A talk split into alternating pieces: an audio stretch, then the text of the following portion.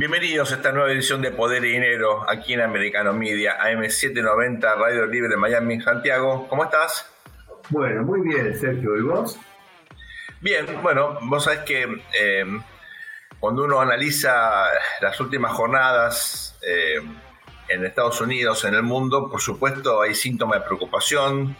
Eh, ya hemos analizado en programas anteriores este eh, primer año de la guerra en Ucrania, con la incertidumbre que eso efectivamente tiene, eh, en el sentido de cómo se rearticula el sistema internacional, vamos a un mundo bipolar, una guerra más larga de lo que se esperaba, riesgos nucleares. Uno analiza lo económico y efectivamente también hay mucha incertidumbre. Eh, respecto de la lucha contra la inflación, tensiones en muchos países por los esfuerzos de bajar aunque sea eh, en el horizonte eh, el déficit fiscal para poder tener una política monetaria bueno, más acorde ¿verdad? a los objetivos de luchar contra la inflación, incertidumbre en lo político, la seguridad, incertidumbre en lo económico. La gran pregunta entonces, Santi, es la siguiente, ¿cómo, cómo hace el ciudadano promedio para adaptarse a vivir en un mundo caracterizado precisamente por estos umbrales de incertidumbre tan significativos? Sergio, me parece que eh, mucha investigación, procesar mucha información, pero además de, tomar mucha información, eh, aprender a cómo analizarla. Por eso nosotros venimos insistiendo en este contexto de incertidumbre, si bien siempre para no solamente para invertir, sino para tomar decisiones que pueden ser de endeudamiento, siempre, siempre hay, que, hay que ser prudente, hay que estar bien asesorado, pero en este caso la diferencia entre estar bien asesorado y una alta cuota de prudencia o no tener todo eso eh, puede ser eh, una, una, quiebra, un colapso eh, en las finanzas, una pérdida de los ahorros. En el caso, por ejemplo, de, inversiones que son de, real estate, no es demasiado distinto a otros rubros de inversiones que hemos estado repasando. De hecho, hicimos una, una presentación hace poco ya en este 2023 en, el, New York Stock Exchange, donde estuvimos repasando un poquito cómo prácticamente todos los sectores de la economía han mostrado un mal desempeño, pero como en todos los sectores de la economía ha habido oportunidades de realizar inversiones eh, de manera correcta siempre que haya habido un buen análisis, una interpretación de las tendencias, por supuesto un aprovechamiento de lo que los coletazos de la crisis internacional, porque en el caso de energía, por ejemplo, fue obvio que ahí hubo, hubo, hubo mayores espacios para la rentabilidad. Y en el caso, por ejemplo, del real estate, me acuerdo perfectamente que presentamos una imagen donde todo aparecía en rojo, sin embargo nosotros sabemos que en Florida esto no es así. No es así por, eh, bueno, por, la, gestión del gobernador de Santis, no es así por todo lo que el estado de Florida ha ido configurando como oferta, digamos, al resto de los Estados Unidos y del continente, y diría yo del mundo, como eh, propuesta de desarrollo, digamos, de, calidad de vida. Eh, y todo esto, digamos, se traduce, sin embargo, también en cambios de composición muy importantes en las prácticas laborales eh, en las demandas de, tanto comerciales como de las familias para llevar adelante eh, sus eh, inversiones en materia inmobiliaria. Y, toda esta complejidad que a mí, te confieso que me abruma, hace que si tuviera que invertir un dólar o tomar una deuda de alguna naturaleza, me parece que iría corriendo eh, con un especialista para que me abra los ojos y que me diga qué es lo que tengo eh, que mirar. Por ejemplo, viste que aparece la antigüedad de las propiedades, hacia dónde va el desarrollo, cuáles son los cambios en las prácticas laborales, las, tendencias en materia de transporte, de transporte público y de transporte privado. es un mundo demasiado complejo para moverse eh, con poca data. Bueno, justamente por eso dentro de un ratito vamos a entrevistar a Miguel Ángel Barbagallo, nuestro especialista en real estate, especializado sobre todo en, Florida, con muchísimos años de experiencia, también en otras ciudades muy pujantes de los Estados Unidos. Pero antes me gustaría revisar más en general, Santi, porque claro, uno dice, bueno, real estate dentro de todo es un mercado relativamente seguro, podés ganar mucha plata, puedes perder mucha plata, pero es un mercado seguro. En definitiva tenés el, respaldo de la propiedad, ¿no? Pero hay inversiones... preguntale a Lehman Brothers. Bueno, ahí tenés, claro. Pero hay instrumentos financieros, obviamente, que uno eh, analiza en un contexto como el actual. Claro, eh, la incertidumbre te lleva en general a conductas más bien conservadoras, ¿no? A, tratar de acotar el riesgo, de, acotar las pérdidas si existen, eh, de mirar el mundo con un criterio donde bueno, priorizas la, calidad de los activos, ¿no? Eh, pero al mismo tiempo, claro, uno se encuentra con una diversidad de instrumentos y eh, la gran pregunta es, ¿Es cierto que las crisis son oportunidades? ¿Es cierto que a pesar de la incertidumbre, a pesar de la volatilidad, hay oportunidades de generar valor, Santiago, en lo financiero específicamente? ¿O hay que pensar en activos reales, en empresas que tengan eh, o, instrumentos que tengan un respaldo en la economía real? ¿Cuál es el criterio que debería imperar? Pero absolutamente, a ver, eh, es mejor que no eh, existieran las crisis porque habría más oportunidades para todos. Ahora, si existen crisis, en las crisis hay oportunidades, lo que ocurre es que son oportunidades que no son para todos, son solamente para los más informados, para los que son más parecidos a Billy de Quito, o sea que tienen el, gatillo listo y son rápidos para desenfundar. ¿Escuchaste hablar de Billy de Quito? Si escuchaste hablar alguna vez de Billy. Sí, por supuesto, claro que sí. Era el pistolero más rápido del oeste. Claro, Entonces, se rápido.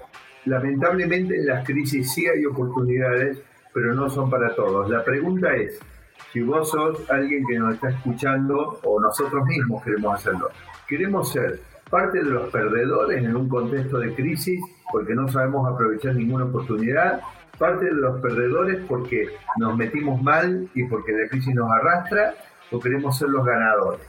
La diferencia entre lo primero y lo segundo es eh, justamente buen nivel de información y de asesoramiento, pero definitivamente sí hay oportunidades de crear valor en lo financiero eh, y en todo. Yo aprendí que muchas veces en la vida hay que ser cauto en las expectativas y un empate a veces es un buen resultado, ¿no? Sobre todo cuando la situación está tan, tan, pero tan compleja. Ahora, el año pasado, por ejemplo, uno mira los 401k eh, o cualquiera de los instrumentos que uno utiliza para ahorrar para la, para la época cuando uno ya se quiera retirarse. Eh, bueno, las caídas han sido eh, voluminosas, ¿no? Ojalá uno hubiera empatado, porque en el, lamentablemente las bolsas han caído casi 20%. Eh, era muy difícil preservar valor en un contexto en el cual la verdad que todo, todo ajuntaba para abajo, ¿no? Por, eso, lo que aparentemente menor nivel de dificultad ofrece para intentar protegerse un poco serían bonos, bonos del tesoro, digamos. Claro que de todas maneras reciben sus azotes, porque mirá, eh, eh, vos tenés eh, subas y si vos miras los bonos a dos años o a diez años, en enero o en febrero después de, los datos, no, no del anuncio de la FED, sino del dato del mercado laboral, vos fíjate que vos tenés entre 30 y 35 puntos básicos de, de suba y después de caída. Claro. Es decir, también has tenido, digamos, un impacto. De todas maneras, has preservado gran parte de lo tuyo, ¿cierto? Y lamentablemente, cuando la economía entra en esto, eh, Sergio, eh, una economía una economía capitalista, yo digo, esto es destructivo de la economía capitalista. Está bien desde el punto de vista del inversor porque necesitamos proteger lo que hemos reunido en nuestra vida o lo que estamos acumulando para nuestro retiro. Por supuesto, lo celebro y lo recomiendo, pero la realidad es que el capitalismo no va a ninguna parte y nuestra, eh, nuestros ahorros masivamente se van a canalizar al sector público. Feliz sí la administración del presidente Biden, que le encanta gastar más, que le encanta este, hacer todo lo que resulta ampuloso en términos fiscales. Ellos, por supuesto, felices. Tradicionalmente, eh, uno siempre ha tomado el mercado real estate como un mercado fundamental en los Estados Unidos en el mundo, porque el ahorro de las familias, una buena parte se orienta justamente a tener una propiedad, a tener una casa, y también los que tienen capacidad de ahorro siempre han mirado ese mercado con enorme interés. Por eso en el próximo bloque vamos a seguir eh, metiéndonos en cambios que tienen que ver con cuestiones más estructurales, cuestiones demográficas, cuestiones de valores, que explican la eh, tendencia, las variaciones que ha experimentado, que está experimentando este mercado eh, en los Estados Unidos y en el mundo. Siempre Estados Unidos lidera estos cambios y estas tendencias en el consumo, con lo cual, luego de esta muy breve pausa, Santiago, si te parece bien, vamos a entrevistar a Miguel Ángel Barbagallo.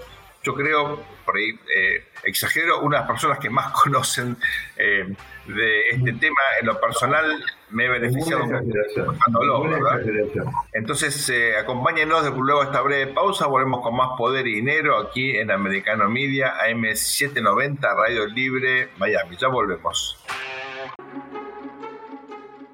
Bienvenidos a este segundo bloque Poder y Dinero aquí en Americano Media, AM790 Radio Libre Miami. Como ustedes saben, seguimos permanentemente la situación del mercado inmobiliario en general, en Estados Unidos, en particular en la Florida, y para eso tenemos a nuestro amigo especialista, ya hombre de la casa, eh, ya está incorporado a la familia de Poder y Dinero, Miguel Ángel Barragallo. Miguel, un placer tenerte con nosotros. ¿Cómo estás? ¿Qué tal? ¿Cómo están? Bueno, buen gusto, Miguel. Bien, bien. Bueno, como siempre, arrancamos con un panorama que nos das del mercado. ¿Cómo, cómo viene la cosa?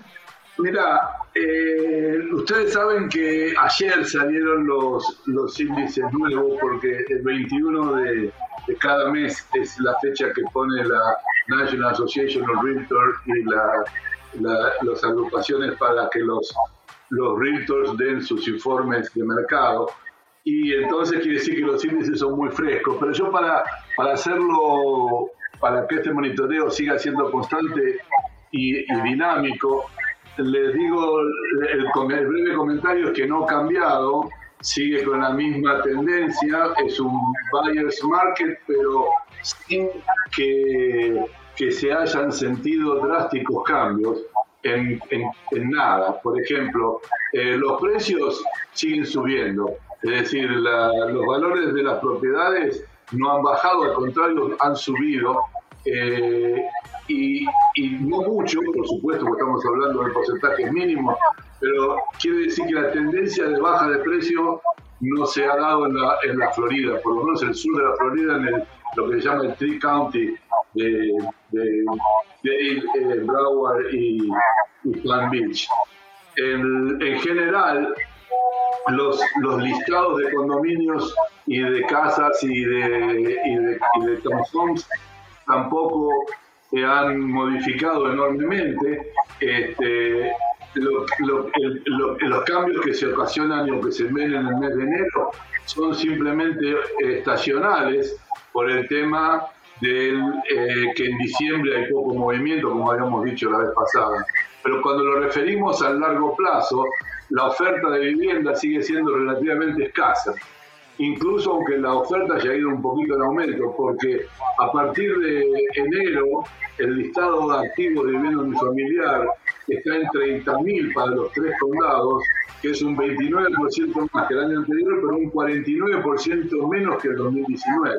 Es decir, esto que venimos siempre sosteniendo nosotros, de que mientras se mantenga el nivel de, de oferta bajo, la, los precios no se van a mover.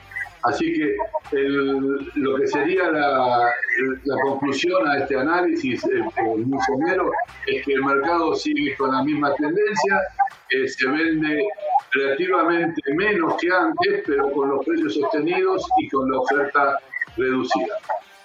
Esto, Miguel Ángel, es eh, básicamente esta tendencia buena, digamos, es del mercado de la Florida o se puede generalizar al resto del país? Yo diría que es en el mercado de la Florida con certeza y en, algunos mercados del interior que uno que yo conozco más, otros no conozco tanto, eh, que son los los que serían las ciudades deseables, se sigue manteniendo un, un esquema similar. Es decir, lo que lo que creo que está pasando, y lo vemos en Standard Poor's, y lo vemos con la gente que trabaja en la bolsa, es que la Fed está dando una señal de que está dando resultado el aumento de tasas para el, sector inmobiliario, para, la economía en general, para, para el sector inmobiliario, y que todavía es un proceso que no acabó. Pero está bien el tema de la creación de trabajo, sigue siendo positivo, y eh, se bajó un poco el, ritmo de, inflacionario. Pero todavía no es un trabajo terminado, con lo cual estamos, para mi forma de ver, en un periodo de transición, donde eh, la gente se da cuenta de eso y al darse cuenta de eso trata de tomar, digamos, pocas decisiones en temas de bienes durables. Entonces, si no tiene necesidad de hacer cambios, no, no, no se mete mucho en ese, en ese tipo de decisiones.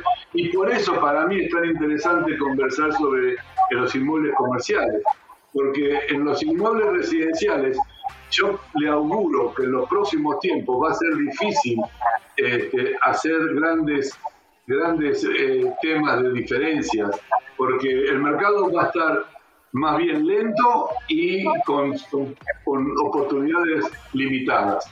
Entonces, si uno quiere buscar rendimiento en el sector inmobiliario, tiene que empezar a buscar lo que yo llamo rendimiento genuino. ¿Dónde, ¿Qué es el rendimiento genuino? Donde uno encuentra el retorno a la, inversión basado en un realmente agregado de valor al, al negocio que se tiene. Entonces, ahí es donde nosotros tenemos que empezar a ayudar a la gente, quienes estamos en, el manejo profesional de los bienes raíces, para tratar de orientar las inversiones donde el capital pueda realmente producir un efecto positivo y hacer que dé, que dé un rendimiento para compartir con el inversor. Miguel, ¿qué clase de eh, justamente propiedades comerciales eh, son las que generarían más valor? ¿De qué estamos hablando exactamente? Bueno, eh, nosotros estuvimos viendo los, en los programas anteriores eh, generalidades sobre lo que son los apartamentos, lo que serían los rental buildings de vivienda, y, y hemos dado la recomendación, si recordamos, de que es, es interesante o meterse en algún fondo institucional o dar con alguna compañía de manejo profesional que, permita un, ingreso de capital al fondo institucional o semi-institucional de una manera ordenada. Eh, en lo mismo habíamos visto en la parte de locales comerciales y habíamos dado una, un panorama sobre la transformación, la metamorfosis que está pasando en el ciclo comercial. Eh, a mí me gustaría completar esta, este, este diálogo que tenemos con ustedes sobre otro tipo de clases clases que también está dando resultados y que nosotros particularmente lo estamos utilizando. Eh, completando lo anterior, lo que estamos viendo es que hay una necesidad con este cambio de, paradigma de vivienda que tiene la gente actual respecto a la forma de vivir, que, es, que, que está buscando otra necesidad, una experiencia, nosotros estamos viendo de que hace falta generar centros urbanos eh, en lo que serían eh, de cercanía, como se dice en España. Es decir, eh, en vez de tratar de buscar estos megacentros urbanos que ya están consolidados, tratar de ir logrando que donde se, se están haciendo edificios de 300 unidades, 200, 400, es decir, uno empieza a darse cuenta que hay, de golpe se encuentra con 1.000, 1.200, 3.000 unidades en un espacio donde no tiene suficientes prestaciones comerciales, ni siquiera un supermercado. Entonces estamos viendo de que es una oportunidad para reciclar propiedades que tienen grandes extensiones de tierra o buenas extensiones de tierra con un uso que está eh, subutilizado. Entonces, esa subutilización de oficinas con grandes parqueos o, centros, algunos centros comerciales con grandes espacios, se puede rediseñar y buscar lograr centros pedestrian friendly y que tengan algún tipo de actividad, pero con un, diseño distinto. Salir de los big boxes originales que se hacían acá y bajar más a la escala humana y, buscar eh, espacios de servicios y de experiencia de, consumo de, de, escala humana. Eso es un muy buen eh, buena vía de, inversión para capital porque genera compra de propiedades subutilizadas y auspicia mediante el uso de los niveles profesionales, los desarrollistas profesionales, la, transformación de, de, barrios donde ya está operando la transformación grande con la gente que vino a vivir. Ese ejemplo lo tenemos en un proyecto que estamos haciendo en Nashville, en la zona de Metro Center, que no es la zona más buscada justamente, porque es la zona, no es, no es de Golch, no es la zona del barrio francés, no es de Yards, pero sí es un barrio que necesita ese tipo de cosas. Lo estamos viendo acá también un proyecto que estamos arrancando, eh, que tenemos un contrato para comprar la tierra en Biscayne y la 79, que es donde una zona que no era es muy glamorosa y sin embargo creemos nosotros que es el futuro uptown que no existe en Miami y que, y que tiene esa, esa, chance. Es decir, las compañías desarrollistas y que, manejamos inmuebles en forma profesional estamos tratando de identificar oportunidades donde el capital agregue valor y nosotros también agreguemos valor en si te parece bien, Miguel, vamos a una muy, muy breve pausa ahora y volvemos con más reflexiones tuyas. Quedan, creo yo, varias cosas para eh, profundizar, sobre todo el perfil del comprador. Eh, estamos hablando de las nuevas generaciones, son eh, middle age. ¿qué, generación, qué, letra de generación son los compradores que están detrás de este cambio de forma de vida? ¿no? Y hay otro tema que me gustaría tu reflexión. Hay, mucha literatura sobre las ciudades inteligentes, eh, smart cities y demás. me gustaría saber de qué se trata esto y si estamos hablando de algo parecido, ¿no? Si, si estas nuevas formaciones urbanas tienen que ver con este concepto de smart cities. Si les parece bien, vamos a una breve pausa, ya volvemos con más poder y dinero aquí en Americano Media, AM790, Radio Libre de Miami. No se vayan.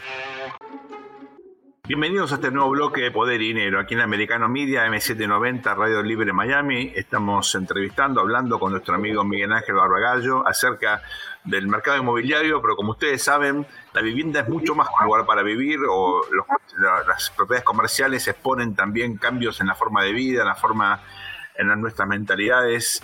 Hay eh, tendencias subyacentes eh, en el consumo de, real estate que reflejan cambios mucho más eh, significativos de cómo estamos organizados como sociedad. Y en este contexto, eh, Miguel, me gustaría tu reflexión al respecto. Estamos hablando de cambios que ponen de manifiesto otros valores, otras prioridades de nuevas generaciones que tienen una cabeza más flexible, distinta, con un balance diferente entre vida privada y vida pública, entre lo laboral y lo personal. Y, detrás de esto también aparece este concepto de, ciudades inteligentes o smart cities eh, que buscan, creo yo, con una base tecnológica, darle como un sustento a estas nuevas expresiones del consumo, ¿verdad? Sí, ahí, ahí estás dando con un tema que es bastante omnicomprensivo y es, nuestra preocupación como desarrollistas y como administradores de patrimonio inmobiliario.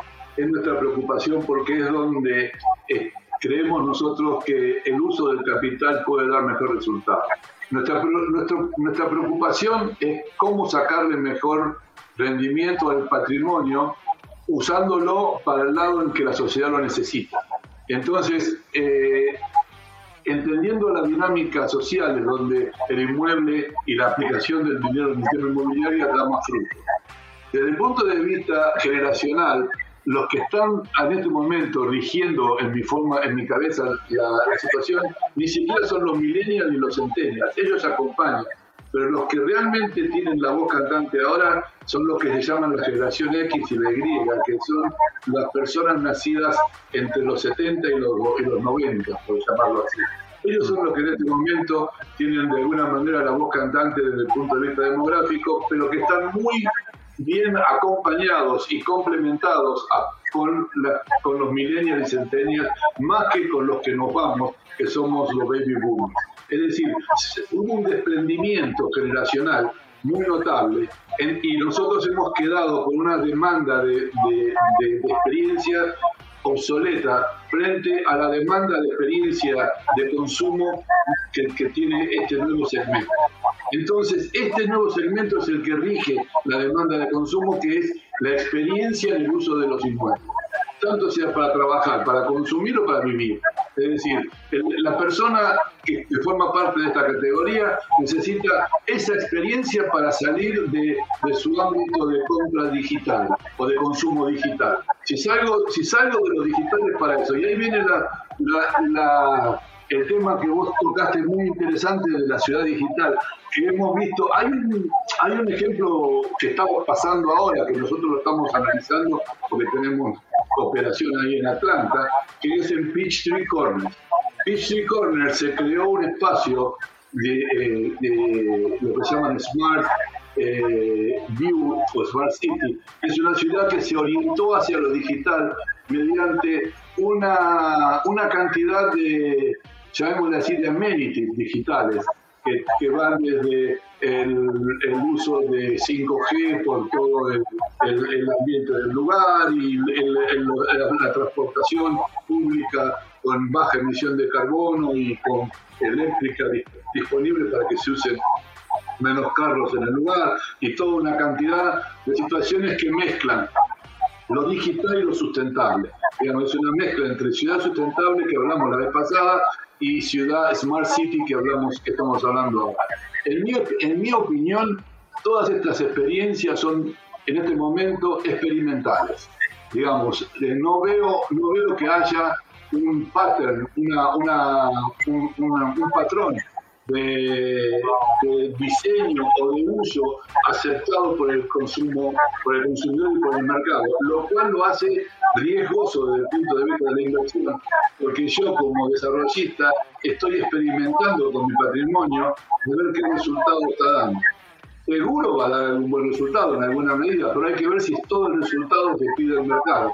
Y temo que sea un poco sobredimensionado la expectativa que se le da a este tipo de novedades que no son tan La vez pasada vos eh, mencionabas el caso este de, acompañar estas nuevas construcciones, edificios, con, mercados, que a veces nos, por tu descripción me hacían acordar los mercados europeos, ¿no? De Barcelona, esos que uno ve tradicionales, con cierto toque de fin del siglo XIX y por otro lado, todo este tema del impacto del 5G, la ecología, la, inteligencia artificial, ¿puede convivir estas dos cosas como esta búsqueda de cierto humanismo, de cierta belleza estética con, con, este, con este otro relato que es la robótica y la automaticidad? ¿Cuál es el equilibrio que hay?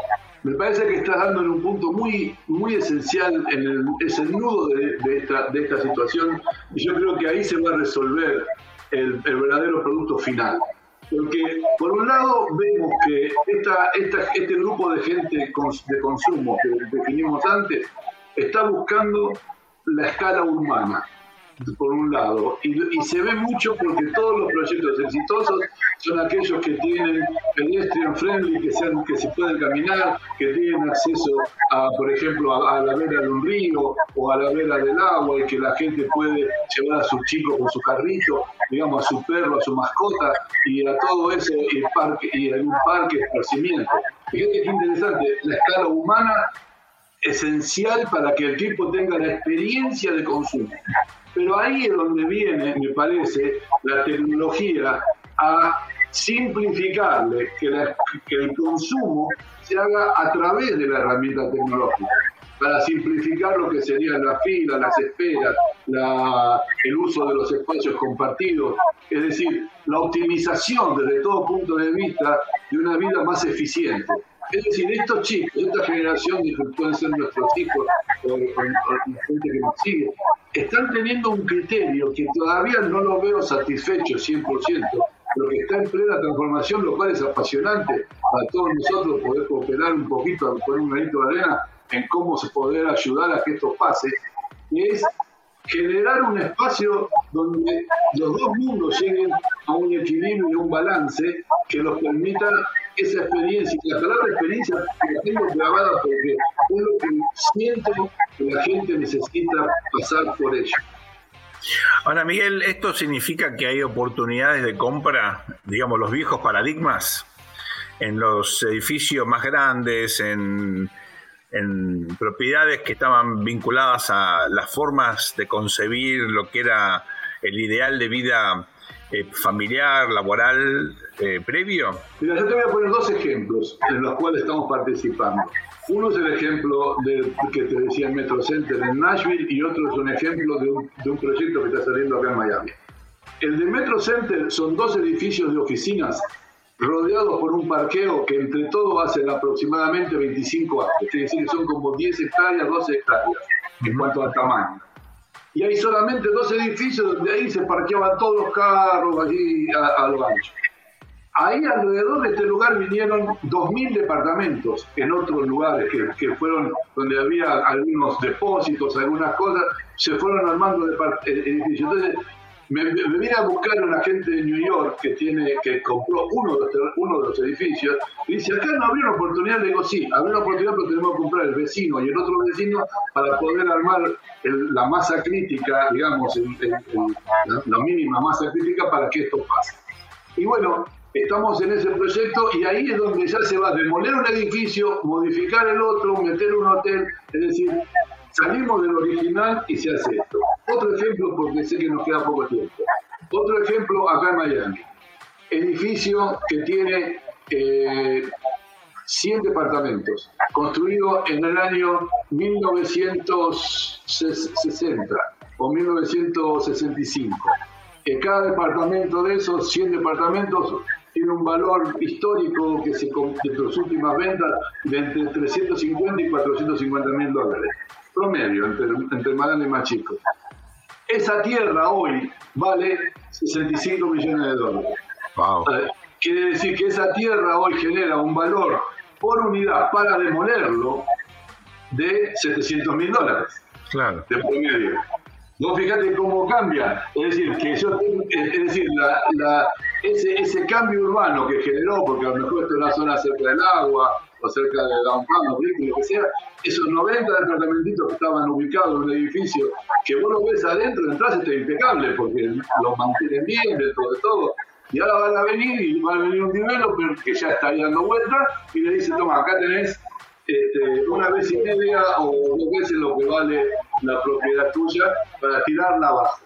¿Por qué? Porque la obsolescencia de los inmuebles es un fenómeno que se vio acelerado en los últimos tiempos y estamos nosotros en una época tan extraordinaria que es tan lindo. Yo creo que este segmento podría ser útil porque estamos reflejando algo que mucha gente no conoce por no estar en el ambiente y es la capacidad de, ver un, cambio que nunca existió anteriormente en el negocio inmobiliario. Miguel, muchísimas gracias. La verdad que fascinante todo este proceso. Vamos a seguir charlando, obviamente, al respecto. Ustedes no se vayan, volvemos con más poder y dinero luego de esta muy breve pausa.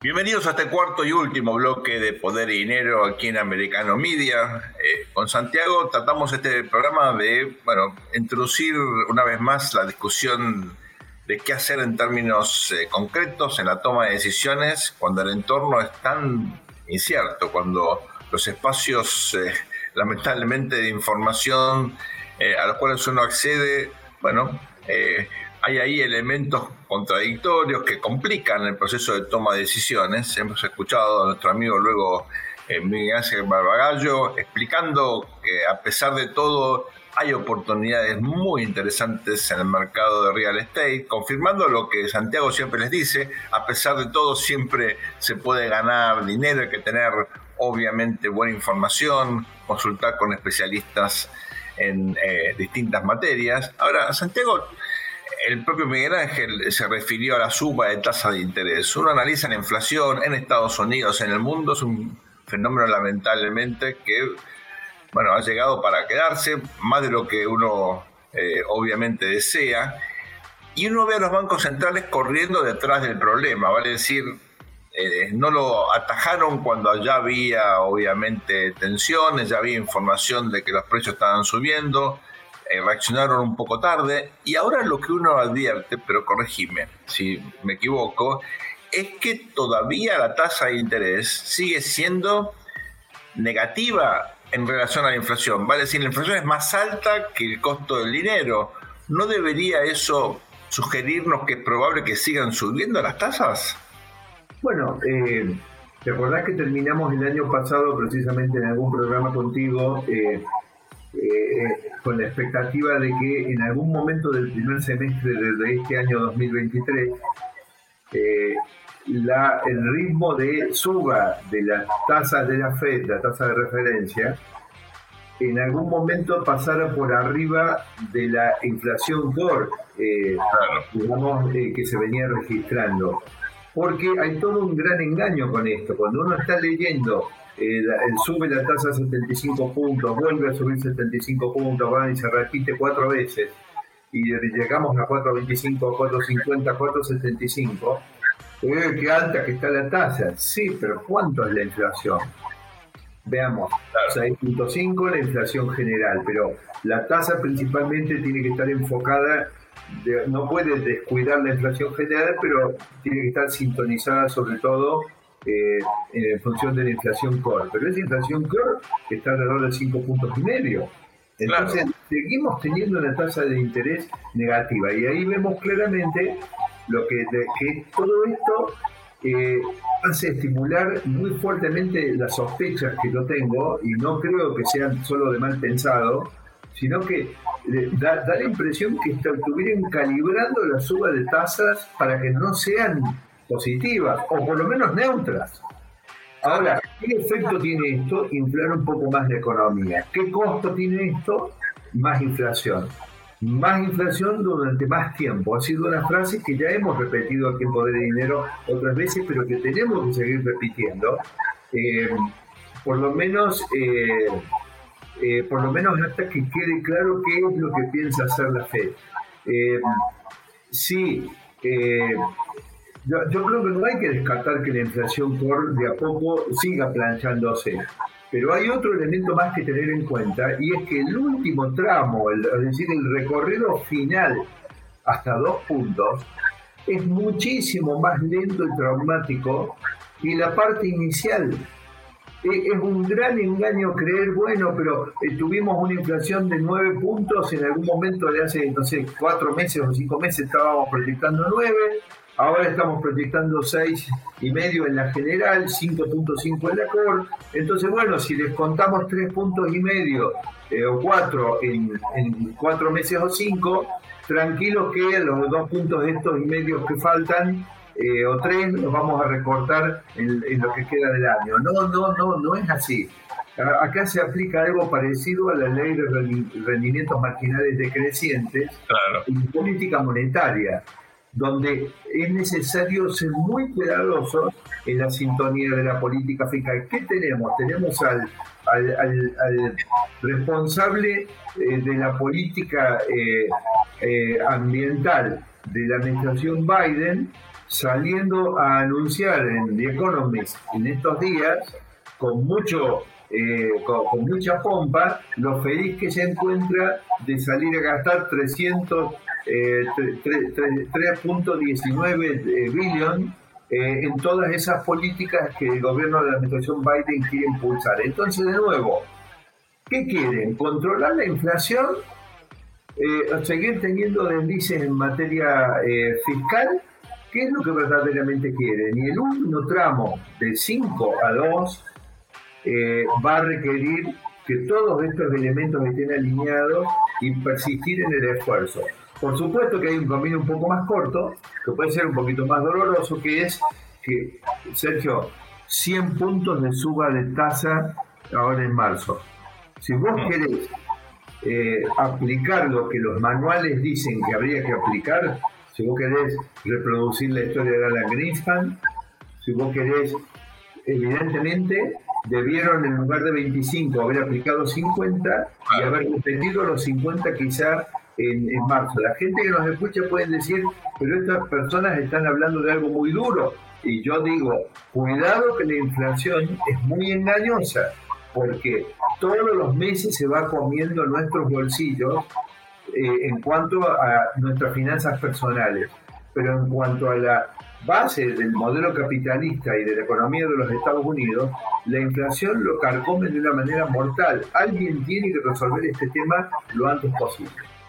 Santi, me gustaría recordar eh, un fenómeno que, bueno, se da mucho a veces en política pública y es que las prioridades y los horizontes temporales de quienes toman decisiones no siempre convergen. Los políticos, los que piensan en el poder, en las elecciones, tienen como meta la próxima elección, acumular más poder, sobrevivir, eh, tratar de ganar ventajas respecto de los partidos o el principal partido opositor o al revés, el que está en la oposición quiere llegar al gobierno. Eh, y claro, el decisor de política pública tiene otras prioridades o debería tener otras prioridades. Por eso es tan importante eh, justamente que la política no invada, no intoxique las decisiones técnicas que deben eh, tener otros criterios, ¿verdad?